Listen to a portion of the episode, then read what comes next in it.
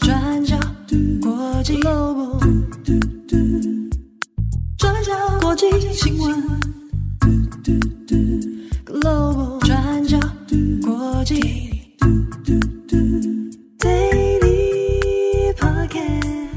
大家好，欢迎收听 UDN Global 转角国际 Daily Podcast 新闻。我是编辑慧仪，我是编辑木仪。今天是二零二三年十一月十四号，嗯，星期二。二台北在这两天突然间变冷了。这个从高雄上来的，亲爱的慧仪，你感觉如何呢？我想说也太突然了吧，因为它是热热热热，然后突然就胖。就是气温就下去。对啊，在上个星期我还在那边抱怨说，都十一月中了，为什么还这么热？对，那突然之间又变这么冷，然后又要抱怨。我觉得我们就很爱闲，就怎样都要骂就对了。对，可大家真的要注意要保暖。对对对，对，不要感冒了。嗯，那在今天呢，我们有三则的国际新闻要跟大家分享。那今天的第一则，我们要来看英国的大新闻。那十一月十三号，英国首相苏纳克就宣布内阁改组。那其中投下的震撼弹就在于，苏纳克宣布英国的前首相卡麦隆 （David Cameron） 回归英国政府内阁担任外交大臣。那这个消息宣布之后，马上就引起英国舆论震惊。那今天我们会分成两个部分来整理，第一个是英国舆论怎么看待卡麦隆的回归，那以及第二，我们会稍微带大家回顾一下卡麦隆的背景。以及他在英国脱欧辞职之后这几年来的生活是什么？那先看第一点，针对卡麦隆的回归，英国媒体普遍认为苏纳克是为了明年的选举做准备。那现在呢，苏纳克跟他所在的执政党保守党面临了各种状况，那例如保守党内部的派系分裂问题，以及保守党现在的民意支持度是远远落后在野党工党。所以，透过邀请中间派卡麦隆回归，那苏纳克可能也希望可以帮助明年的选情。那确实，保守党的中间派欢迎卡麦隆的回归，那但是党内的右派就不这么认为了。那而且呢，他们也不满意苏纳克的内阁改组。那主要是在这一次的内阁改组名单里面，原本的内政大臣布雷弗曼被革职了，而布雷弗曼就是保守党里面的强硬右派代表。那在过去呢，也有许多争议的言行，那例如计划要把前往英国寻求庇护的这个难民全部驱逐到卢安达，那以及呢，他也在国会上面提出要限制无家者在街上搭帐篷等等。那所以现在苏纳克让卡麦隆回归，革职了布雷弗曼，也就让这些右派不满。那再来，英国舆论其实也对苏纳克的举动觉得有点疑惑。那因为苏纳克在十月的时候就发表了一场演讲，他公开自称自己是变革者，他就严厉谴责英国过去三十年以来的政治失败，他有意把自己跟其他的前任首相保持距离。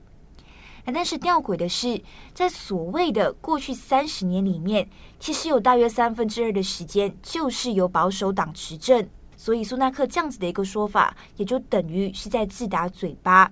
那而且发表了这样子的言论之后，苏纳克现在又把卡麦隆请回来，那自然也就引起了争议。那因为卡麦隆在英国当了六年的首相，那尤其也经历了英国脱欧的重要时刻，所以针对苏纳克的举动。在野党工党的资深议员也就揶揄苏纳克，那就说哦，任命卡麦隆是为了要平息苏纳克的可笑主张，平息保守党过去十三年以来的失败。那另外一点也是，卡麦隆回归到保守党，处境也有一点尴尬，因为在卡麦隆的主政时期，他是坚定的留欧派支持者。而当时支持脱欧和他对抗的其中一个议员，那也就是现在的首相苏纳克。那所以苏纳克当了首相之后，再把卡麦隆请回来，从媒体的舆论来看，也觉得也有点戏剧性，像是 BBC 也用了 “What a twist” 这个词。好，那除了前面说的这一些争议跟问题，卡麦隆的回归可能也会对苏纳克有一些帮助。那毕竟卡麦隆也曾经当了六年的首相，那手上可能也有一些外交啊，或者是政治上面的资源跟人脉。那所以接下来进到第二个部分，我们稍微回顾一下卡麦隆的背景。卡麦隆今年五十七岁，他在二零一零年到二零一六年担任英国的首相，是以温和自由主义的进步保守派这样子的一个形象著称。他在三十九岁的时候就已经当上保守党的党魁，接着是在四十三岁成为首相，从政之路算是相当的顺遂。那不过呢，也因为卡麦隆这样子一路顺遂的名门背景，那像是就读伊顿公学，还有牛津大学等等，所以英国大众也会觉得，那卡麦隆就是贵族公子哥，欠缺社会的实务经验。那在卡麦隆担任首相的这个任期里面，那英国也经历了许多的事情，那包括他要推动经济复苏、福利制度改革、同性婚姻合法化、那苏格兰独立公投等等。那但是呢，最后让卡麦隆政治生涯走入终局的，也就是我们前面提到的英国的脱欧之战。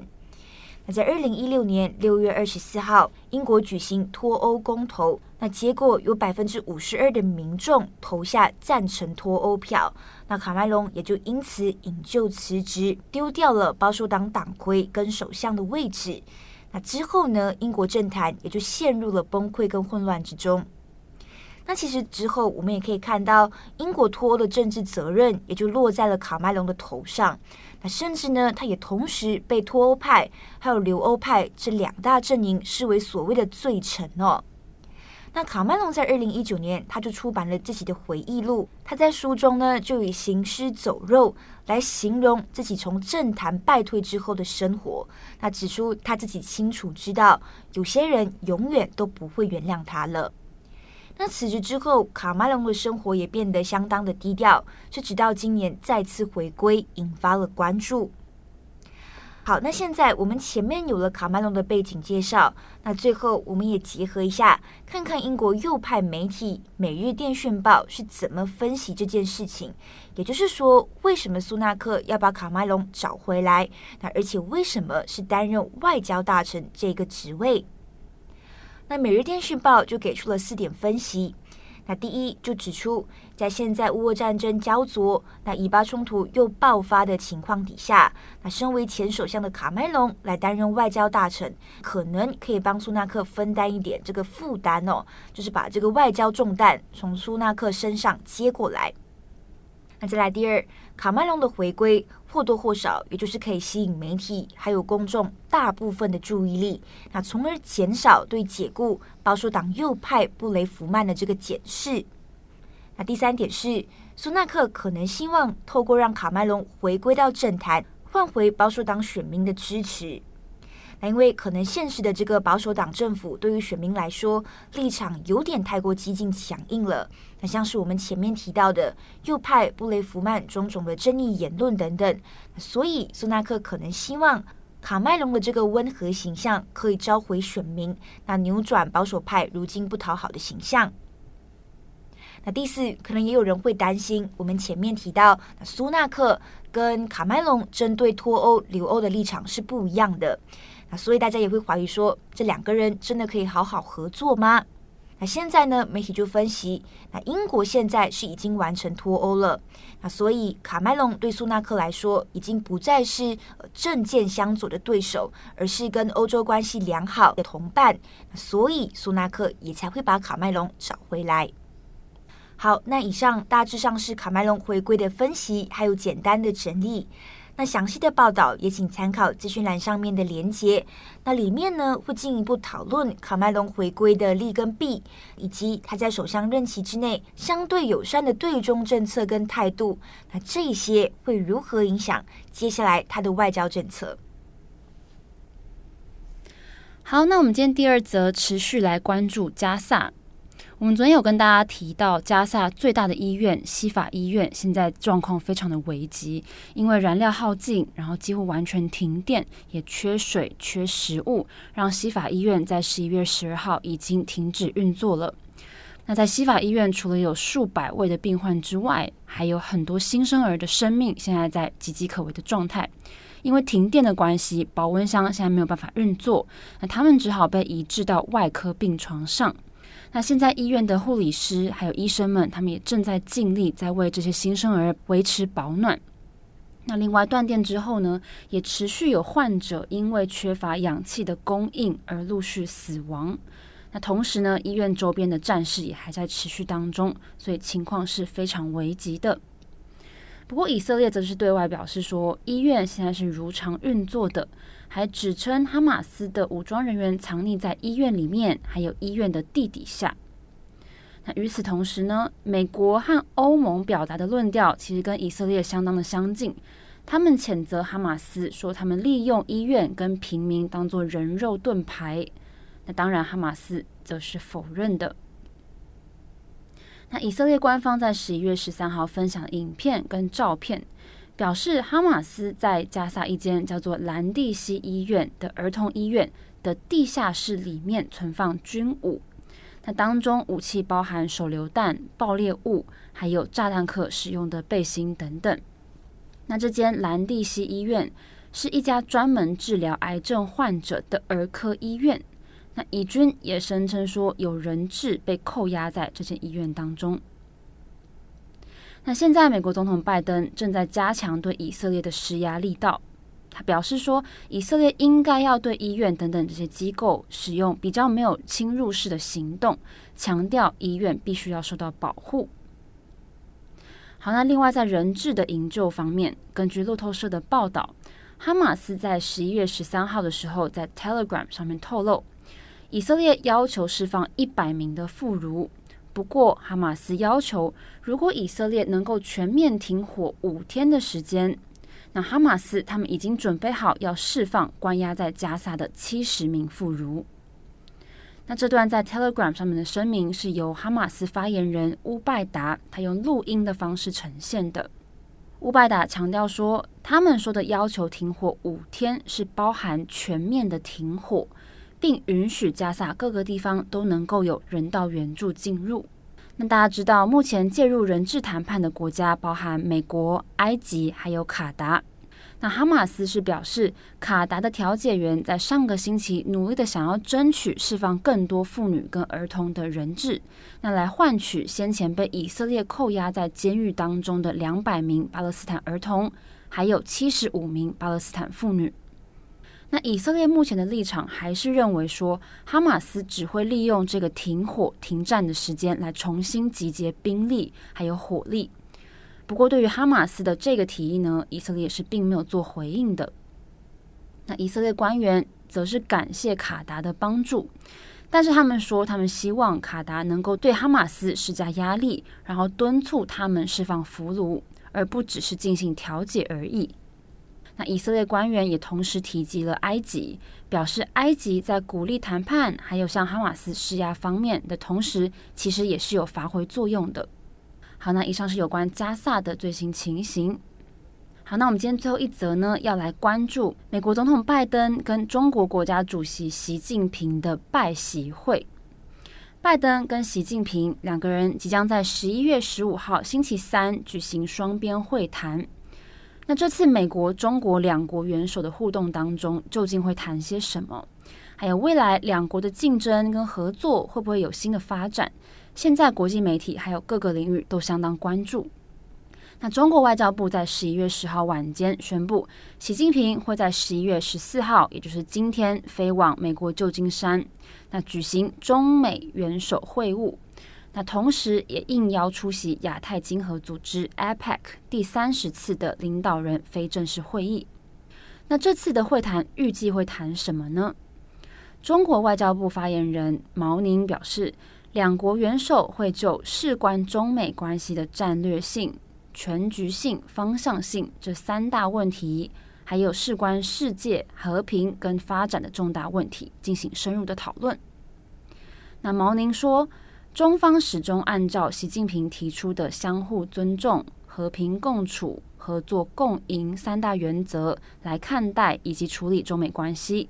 那毛宁强调，中方并不怕竞争，不过反对他们用竞争的关系来定义中美关系。那同时呢，毛宁也表示，希望美方不会寻求新冷战，那希望他们能共同推动中美关系重回健康稳定的发展轨道。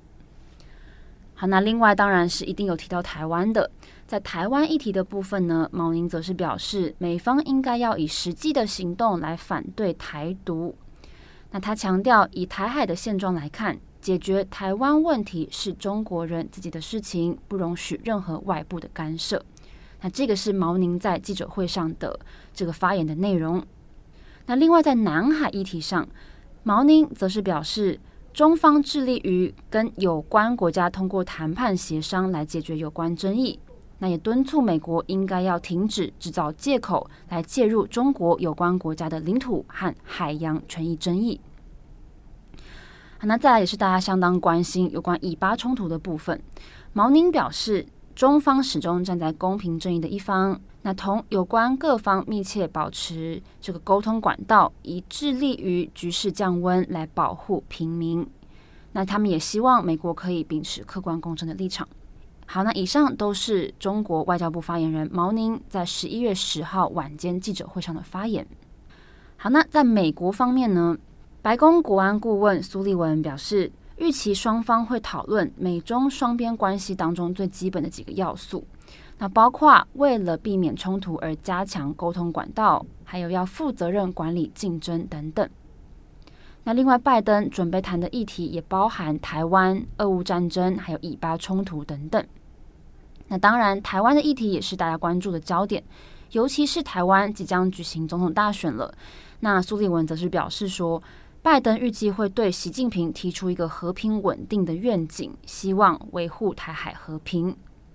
那这个部分就是台湾的部分，《纽约时报》也有提到，《纽约时报》报道是说，拜登的两位高级顾问受访的时候表示，由于台湾跟美国明年都要举行总统大选，那拜登预计会在跟习近平见面的时候，很明确的表示，美国期望中国政府不要干涉台湾的选举，那同时也会警告习近平不要干预美国的选举。